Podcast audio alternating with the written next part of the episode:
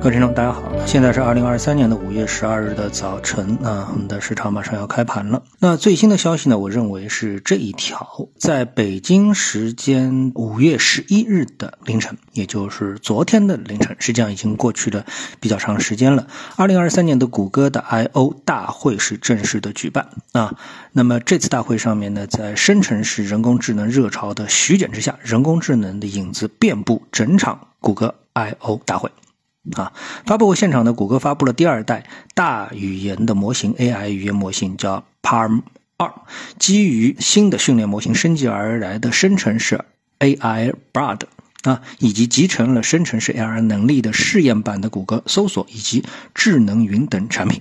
可以说，AI 正在度过忙碌的一年。那么，自从呢 ChatGPT 横空出世之后呢，我们想到啊，敏感的投资者肯定已经是感觉到了。那么，二零二二年到底到二零二三年，或者说二零二三年，就是一个人工智能新的一个爆发的元年啊，称之为元年也不为过啊。因为在二零二三年，可以说整个的人类社会彻底感受到了啊，这个人工智能的它的一个威力，它把所有的全球。最顶尖的公司，不管是全世界的啊，美国的还是中国的顶尖的科技公司，全部都席卷进来，可以说是裹挟啊，把所有的人都逼迫大家必须得投入到这一场竞争当中。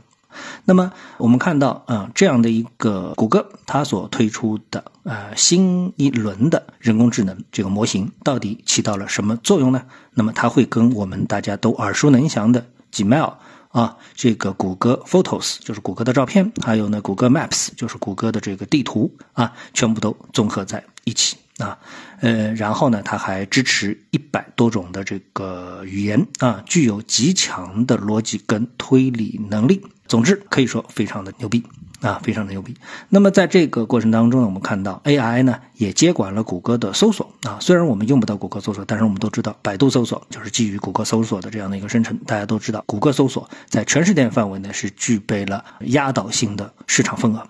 那么还有很多的这个方面，那我觉得呢，这个一一例举也没有什么太大的这个关系啊。总之呢，我们可以感受到整个的 AI 啊，在这个谷歌的这个系列当中啊，之前呢是 ChatGPT 在微软的这个产品当中全部都嵌入了进去。那么在这个发布会当中呢，我们可以看到啊，谷歌的 CEO 啊，他谈到了让人工智能对每个人都有帮助，是我们推进使命的最深刻的方式。谷歌也正在不断的提高知识和学习，提高创造力和生产力，使其他企业能够创新的构建自己的工具，并创造新的基础的模型等方式，不断的推动的人工智能啊融到我们的生活当中。那么到这步，其实就是说文字，大家有可能觉得稍微有点苍白，但是我举个例子，就是人工智能现在到了一个什么样的一个程度？也就是这个世界顶级的科技公司，他们在 ChatGPT 上市之后，然后呢，不断的把这个技术啊融入到我们的生活当中。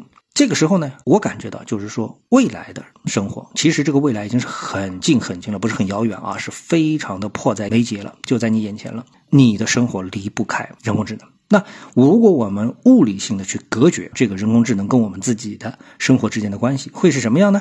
那你可以想象一下，比如说，哎，别人都在用智能手机，你还在用老头机，你就想一下这样，或者说别人都。已经开上了汽车，而你呢还在骑自行车，甚至于是在步行。那这时候你会有一种什么感觉？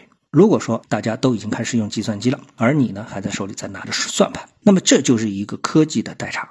我记得呢，我曾经有一次啊在路上，就是那个时候智能手机刚刚出现的时候，我在路上，我看到一个人，他问我，哎，路怎么走？他说他要到一个什么地方去，你知道在哪里吗？这时候我看到他手里其实也拿的是一个智能手机。那我就问他，我就跟他说：“我说你可以自己看手机上的地图。”他恍然大悟，啊，就是说他手里有这么一个工具，他可以轻易的找到他的地方。那我想你在你的生活过程当中，哎，我们的生活中逐渐有了微信，逐渐有了支付宝，啊，有了微信支付，对不对？那我们过去的生活是不是都已经发生了翻天覆地的变化？可以说是极大的一个进步，对不对？好，那么在这个时候，你再回过头来，你能想象你的生活中没有支付宝吗？那没有啊，这个微信嘛，对不对啊？这个我觉得你都完全能不能想象，甚至于我们在推的更早之前，我们是靠电报在进行联系的。那现在还有没有这样东西？已经彻底消失了吧？对吧？连长途电话也消失了吧？所以科技的进步，不仅在提高的生产力，而且在改变着我们的生活方式。而这种改变，如果说你不跟进的话，你就会落后。也就是当别人已经成为一个现代人的时候，你再回复为一个原始人啊，这就是一个最巨巨大的一个区别啊。那么随着昨天到了晚间美股开盘之后，我们看到整个的一个美股市场呢，虽然指数波澜不惊啊，但是呢，谷歌呢。哎，上涨了五个百分点，啊谷歌上涨五百分点，那么它可能对今天的 A 股市场也会产生一个巨大的一个推动作用啊，会不会这样呢？